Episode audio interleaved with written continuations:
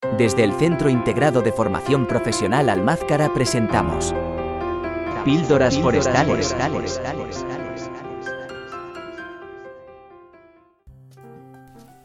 Capítulo 16. La música y el bosque.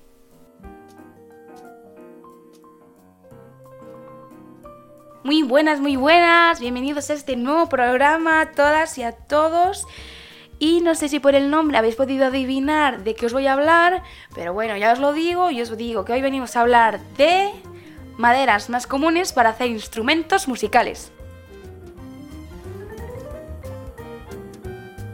Bueno, antes de empezar me gustaría lanzaros una pequeña reflexión barra pregunta y es ¿qué es la música para vosotros?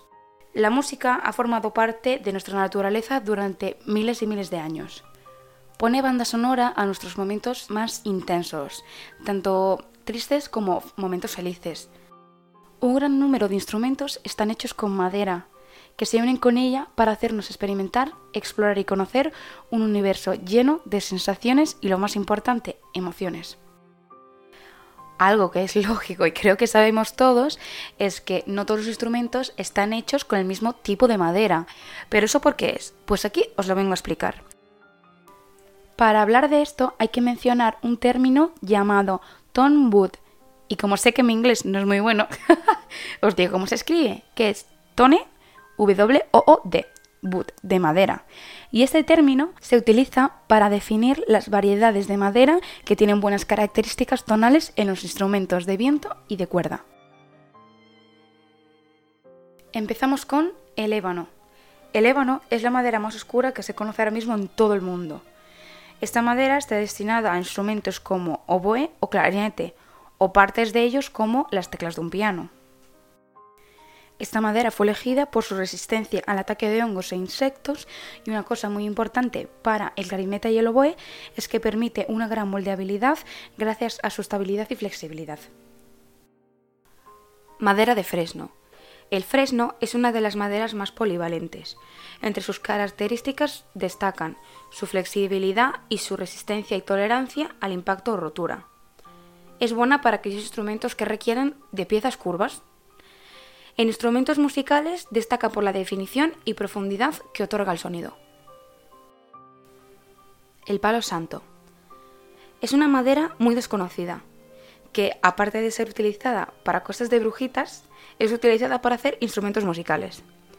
Se caracteriza por ser densa, aceitosa y olorosa. También es resistente a la humedad y al ataque de hongos e insectos. Los instrumentos musicales fabricados con este material tienen fama de ser excelentes en sonido y calidad. El cocobolo. Yo esta madera personalmente no la conocía y la busqué en internet y lo que más me salía eran muebles de esta madera, claro, preciosos, pero muy bonitos. Buscadla y veréis. Esta madera se caracteriza por su gran resistencia y belleza, gracias a sus particulares colores. Podemos encontrar esta madera en colores como el amarillo, marrón, rojo e incluso violeta. También destaca por su calidad sonora y su dureza y resistencia a la humedad y al desgaste, lo que lo hace una madera ideal para instrumentos musicales la podemos encontrar en la fabricación de clarinetes, guitarras o bajos. Y bueno, no sé si se os está haciendo corto o largo, pero ya vamos por la última madera, que es el granadillo. Esta madera es de origen africano y se considera una de las maderas más duras del mundo. Es resistente a la putrefacción y al ataque de los insectos. Suele confundirse con el ébano por su característico color negro, aunque esta es más dura y densa. Su resistencia a la humedad y por tanto a la saliva la convierte en la opción favorita para los instrumentos musicales de viento. Se usa para fabricar clarinetes, flautas, flautines, oboes o guitarras. Y bueno, nada, antes de despedirme, eh, decir unas palabras que es que, pues que consumáis mucha música. Porque, como ya he dicho al principio, va a estar en momentos malos y momentos buenos y os va a acompañar durante toda vuestra vida cualquier tipo de música, la que a vosotros os guste, lo que la que os haga feliz y con la que disfrutéis. Id a conciertos, apoyad a los artistas y pues que la música está para disfrutarla, ¿no?